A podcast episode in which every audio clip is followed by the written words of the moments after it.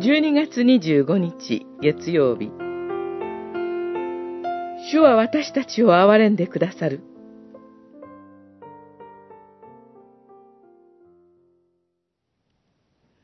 主は私たちをどのように作るべきか知っておられた。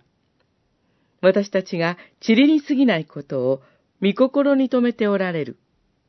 詩編103編14節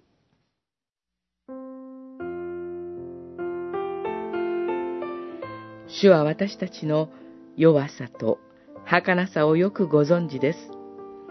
主がそのように私たちを知っておられるのは、主が人間を土の塵から創造されたからです。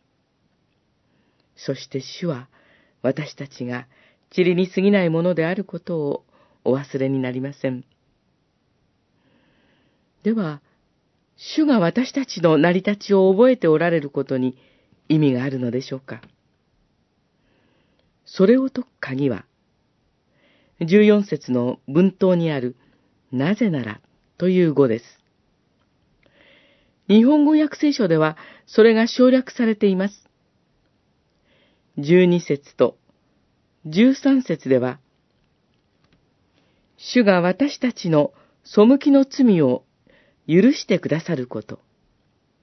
父がその子を憐れむように、私たちを憐れんでくださることが語られています。そして、14節は、私たちに対する神の憐れみの理由を語っています。それは私たちが塵に過ぎないものであることを主が覚えておられることです。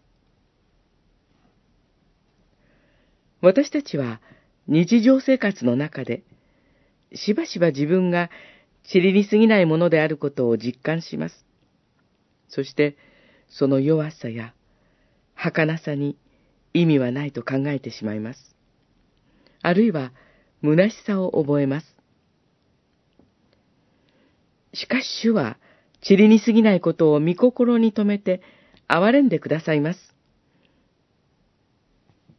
私たちは、塵に過ぎないという自覚から主の恵みを見上げます。